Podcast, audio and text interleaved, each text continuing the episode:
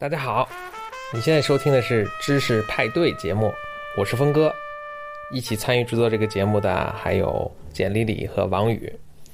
本期节目我们请到了传媒学博士陈宇，给大家讲一讲传媒学的那些事儿。那我回来继续说。李永曼写了一本书叫《公众舆论》，他第一章的题目叫做“我们脑海中的世界和我们周围的环境”，然后他的意思想表达的是这并不一样。那人们被谁操纵呢？人们在真正的环境和人之间插入一个重要的媒体，媒体帮助人们了解环境。那他写了又写了另另外一本书，写的更露骨，叫做《幻影公众》。他当时说，公众就是坐在剧院后排又聋又又瞎的这个这个观众。他们既不知道是被什么权利所引导，也不知道自己要飘向哪里，但他们知，他们唯一知道的就是，哎，今天我要投票了，有三个人，我觉得这个名字挺好听的，我就投投给他了。就是当时，李普曼说的一个，有两点很有趣。第一点，如果没有宣传，公众可以选择吗？他举了一个例子，如果超市里没有广告的话，你知道买哪个品牌的洗发水吗？他说必须要有宣传。呃，第二个，如果公众自己可以达成一。呃，一致的意见吗，他说不可以的。举个最简单的例子，有一个农场里，有猫，有老鼠，有呃，比如说有有稻子，有老奶奶，老奶老奶奶照顾猫，猫吃老鼠，老鼠吃稻子。那我想问，第一点，老鼠存在是好还是坏的？那对稻子是坏的，对猫可能就是好的，因为它有吃的东西。所以说，任何的利益都是相对的。人们分分处在不同的群体当中。不会达成完全一致的意见，所以那用什么来润滑？有个润滑剂的作用，其实就是公共关系在起到润滑剂的作用。那其实伯内斯非常的信仰，呃，这个李普曼所说的。另外一点，他引用的很有趣的一个人呢，是他的舅舅。对他的舅舅，我们可能更熟悉，他叫做弗洛伊德。嗯，他在欧洲是他一个表舅啊，是弗洛伊德。弗洛伊德说了一句话，李普曼花很大的篇幅在阐述。说我们购买一个东西不是我们真的需要它，我我们购买一个东西不是真的需要它，而是出于我们欲望的替代性补偿。举个例子，我们买 iPhone，不是因为我们需要 iPhone，也不是我还专门请教过，我不知道这里有没有人可以，有没有人知道这个知识啊？就是 iPhone 比安卓的系统哪个做的更好？我我我不知道，那我。其实也不知道，我这这这这也没可能没有一个标准，没有一个标准，就可能不相像不相上下。但但我会觉得 iPhone 还是明显好用。呃，但是我就是我我我问了一个做这个哎做一个一个做 APP 的朋友，他说其实差不多。其实现在互相的肯定是你好一点，我赶我赶紧我一升级，我把这些我给补上，就互相是在一个较劲的状态。那我们为什么中国人这么爱买爱买 iPhone 呢？是因为中国人特别有这个就是所谓的阶层意意识，我们需要。把我们自己投入到某一个阶层当中，而最好的一个象征物品就是这个 iPhone。而可怕的是，当所有人都这么做的话，这个象征物品的象征价值就在不断的贬损。有幅画特别有意思，是一个农村的小青年穿着一个西装照镜子，旁边一个刘刘德华的大海报。这画告诉我们几种符号：第一，他想成为中产阶级；第二，他穿着中产阶级的衣服显得格外滑稽。第三，他追求的上层阶级，就刘德华为代表的东西，是他永远可望不可及的，是他生命中的一个宗教。那就是说，任何的时尚，任何的潮流，其实都是上层的阶级，呃，部分是，这是西梅尔，就是一个兽家西梅尔他所表达的一个一点，就是部分是由上层阶级引领，呃，上层阶级生产，中层阶级引领，下层阶级阶阶级最后摧毁。当当所有下层阶级都买 i iPhone 的时候，我们这 iPhone 其实这个符号，这个时尚已经被被摧毁掉了。就像在中国满大街都是 LV，我们就再也不买 LV 了，是这意思吗？对啊，我 我说谁土豪谁。哎，真的是我发现，有有有两个，一个牌子叫 LV，一个牌子叫 Coach。Coach 是 Coach 的包包，呃，就是对 Coach 在美国所有的奥那个奥特莱斯里。就是狂抢，中国人狂抢，因为 Coach 每个我们也抢，我们也参与，我们也参与参与到这 个，没有，我们是非常冷静的，问问价钱，砍了砍价，没有没有，我也非常冷静的带回来四个，不 是我，我以后只有我们学校发的需要去的包，我们我们主要是。我们就是开车路过一个什么上了趟厕所，然后路过一看，哎，怎么这么便宜，就买。然后还有，你看又开始秀秀什么秀优秀了。呃，各种品牌我都没有听说过，在美国净长知知识了。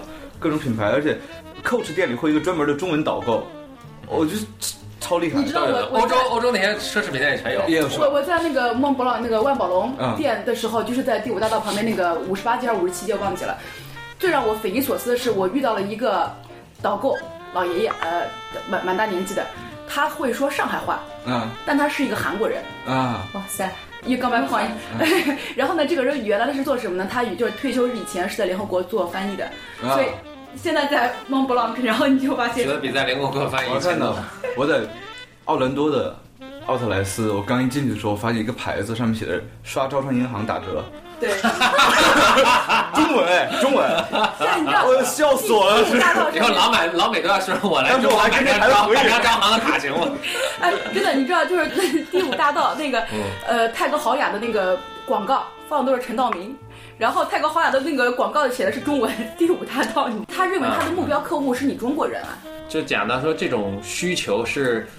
都是为我我这么理解，就为了满足他心里中的某某种东西，比如他心里的某种对阶层某种阶层的认同或者渴望啊，还有最简单，我买了一辆奥迪车，可能不是我，可能我的我的收入买它非常吃力，但我买了它了，为什么呢？因为我邻居觉得我根本买不起，这是很很很简单的一个道理，就是所有我们的我们的消费，往往是因为我们一种欲望的替代性的补偿，就是我与其上门敲你的门跟你说说，我告诉你我买了起奥迪，我告诉你我比你有钱，我与其这么说，太傻的话，那我买辆奥迪车静静停在小区门口，然后每次坐在奥迪车里跟你打招呼，这是这是一种欲望的替代替代性的补那那。那我现在想去念博士，是因为我觉得我太没知识了，然后我为了赶紧跟大家达到一个知识阶层，也有一个博士学历。呃，对，很多读博士都是都是源源于这个目的啊。但是，他们更现实目的，比如升职，但是很多就是为了炫耀嘛。比如你说，呃，我们的就是不管中国，其实不只是中国，国外也是这样。政治界那些有博士学位的，他们的博士怎么拿的呀？他们真的专门写这个论文了吗？尤其在国内，真的很我觉得美国他可能还真的他呃，真的对，我觉得美国会美国应该还是真的写论文了。呃，国内国内我知道清华北大是有专门给领导开的那个啊对啊，班儿，尤其尤其哎对，那就说到这儿，咱们也跟传媒传播有关的啊。就是我最近让我特别兴奋的一件事儿，让我们几个特别兴奋的一件事，就是啊、就是有有一个公司呢叫叫荔枝 FM，我们先先声称啊，我们他们没给我没给我们任何好处，我们也不占他们任何股份啊，我们就纯是喜欢他们这个产品。他就是做出了这么一个，嗯，iPhone 或者 iPad 上面可以用的一个东西，你可以听这种别人做的播客广播，像电台一样，然后你自己录制呢也非常简单，你直接拿这个加上一耳机就能录了，然后它还能里面自己给你配啊混音什么，就全在里面做。当然还是它不能做特复杂的东西，但是做播客就足够了。这个令我们特别兴奋，因为我们我们以前做播客还是稍微有一点工作量的，我们要拿一个专门设备录啊，放到电脑上啊，然后变成 MP 3什么的上传什么。那现在就非常非常简单，一一键操作了。那以我的经验是，这会大大的提高我们制作播客的这种频率，如果不是质量的话，因为这个阻力变小了嘛，录起来非常非常简单了。那其实这是整个互联网发展，就是这么一个一个趋势啊，就是每个人他都他这个，比如这个荔枝 FM，他说你也可以做自己电台，那其实你也可以写自己的小说，你也可以写自己的做自己的视频，那全都是往往这方面走。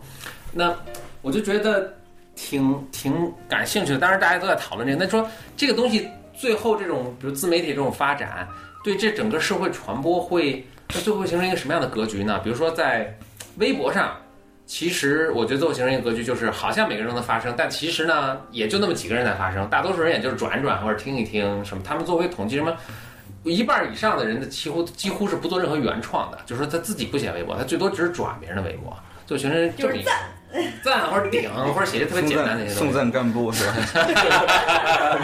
对 对对。就 是所以是不是是不是就是说这些工具给你个人的给你的提供的便利，或者或者能力再强大，其实是不可能改变这整个社会的这种，比如谁有话语权啊，谁的声音能被听到啊，这种无法改变的。我基本同意你的意见，因为我觉得是 那下一个话题 因为是这样，我我觉得这里面有两个问题，我觉得可以来探讨。第一个就是技术到底多大程度上能决定我们的未来？对，有用吗？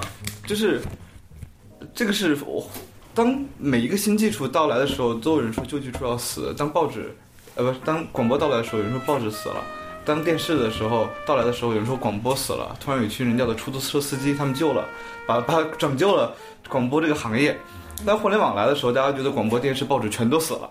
但其实我们发现历史是一个叠加发展的，没有一个技术会死亡，它只会只是会换改头换面，重新适适应新的时代和新的这种呃社会结构。那这样来看，其实互联网能够多少改变我们？互联网所期许的那个乌托邦根本就没有实现。之前我记得是，呃，中国普遍的互联网的发展应该是在提速发展，应该是两千年左右这样一个时代。当时有很多人在说，互联网期许给我们一个乌托邦的世界，但是后来大家发现，你最后剪我的时候老得删东西，这个这很麻烦。拼了，是吧？呃，其实一个乌托邦的世界，但是发现这样一个世界根本就不存在。它是其实技术融入到了我们这样一个社会的一个大熔炉当中。呃，有人说，计算机可以帮助我们提提高知识。我们发现穷人家也可以买计算机的时候，他们在打网络游戏。我们会发现每个人，计算机并不能带给我们什么，而是我们如何利用计算机。就跟图图书馆是一个道理。我在图书馆谈恋爱，呃，我在图你在图书馆看书，那这这只是一个我在图书馆蹭空调，媒介。对所以它是个放大器，就是说你原来如果本身有这种求知欲望或者有这种素质，呃，对它就很大的放大你了。对，嗯，对，它它是就是给，我觉得技术提供给人的是更多的可能性，而不是提供给人一个确定的美好未来。就是，就是我大概一但它一旦变成一种替代性的？就比如说举个例子，现在我们看那么多就是网络课堂的东西，嗯，那从至少从我角度来看，就我没有做过任何科学性的研究的角度来看的话，那你是那些真正的有很大兴趣的人，真正的有很大这种求知欲望的人，你才会去用网络课堂。嗯但是对于很多人来说，哎，就像你刚才讲的，我比如说我一个什么小农村的一个一个一个小普通的孩子。有可能我有了这个东西之后，让我可以去念我上不了大学的那个专业的东西，但是也有很多可能我根本不可能去接触这个东西。嗯那但是，一旦这样的这种形态完全替代掉了原来的这种传统的教育之后，那会不会是说让这种原来我们认识的这种知识权利完全转转化成另外一种形态的知识权利？嗯，就变成这么一种可能就是完全被替代性，然后一种新的逻辑下的那种强者出现，然后我们就会屌丝了。我们现在不是屌丝吗？没有听懂我也没听懂。让我听懂最后一句了。我们现在难道不是屌丝吗？但我我就变得更屌。我觉得很很有意思的屌爆了是，我我曾经有一个一度自我膨胀的时期，觉得网络课网络课程和网络这种培训是中国很很重要的一个未来的一个商业的机会。哎呦，我握手握手，我也曾经有自我膨胀过这么一一段时间，后来我放弃了，你呢？我早就放弃了。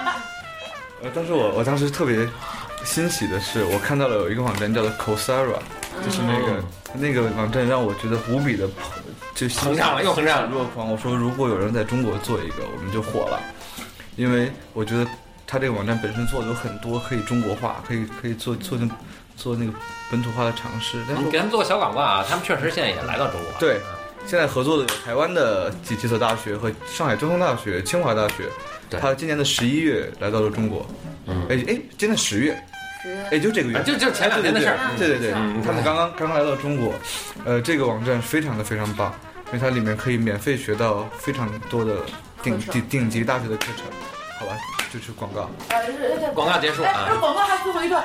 那在中国可以像在美国一样，你最后要拿文凭的时候给他交点钱，可以拿个文凭吗？可以啊，可以啊。